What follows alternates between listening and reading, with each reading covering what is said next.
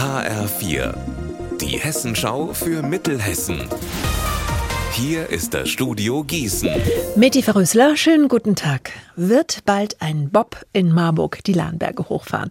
Ein Bob ist ein batteriebetriebener Oberleitungsbus. Der soll helfen, dass Marburg bis 2030 klimaneutral wird, weil der Bob ja mit Strom fahren würde. Die Stadt hat deshalb die Marburger und Marburgerinnen gestern zu einem Infomarkt eingeladen. Unsere Reporterin Anna Spieß war dabei. Bei dem Infomarkt ist der aktuelle Stand der Planungen vorgestellt worden. Das Planverfahren ist jetzt abgeschlossen und die Unterlagen sind ab sofort einsehbar und es können Einwände von Bürgerinnen und Bürgern abgegeben werden. Im Oktober soll dann ein Antrag auf Planfeststellung beim Regierungspräsidium Gießen eingereicht werden.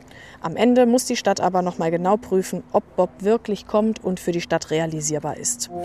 Parken in der Innenstadt, das ist ja so ein Thema, das polarisiert total. Aktuell auch in Limburg. Hier gibt's den Kornmarkt, einen zentralen Platz in der Limburger Altstadt und der hat aktuell elf Plätze. Klingt erstmal nicht so viel, aber in der Stadt ist jeder Parkplatz wichtig, gerade für die Anwohner.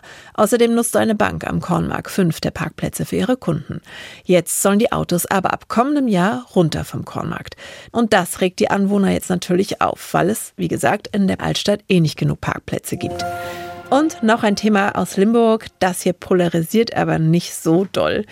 Denn wenn der Sommer geht und es draußen langsam kühler wird, dann ist es Zeit für den Limburger Lesedom. In diesem Jahr sind es insgesamt fünf Lesungen und vier Veranstaltungen für Kinder und Jugendliche.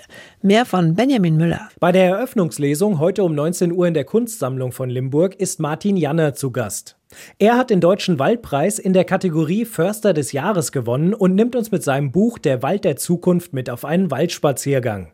In den anderen Lesungen geht es zum Beispiel um Krimi oder Fußball. Und auch für die Kleinen ist was dabei. Es gibt zwei Schreibworkshops mit der Jugendbuchautorin Lisa Krusche und Lesungen in den Limburger Kitas.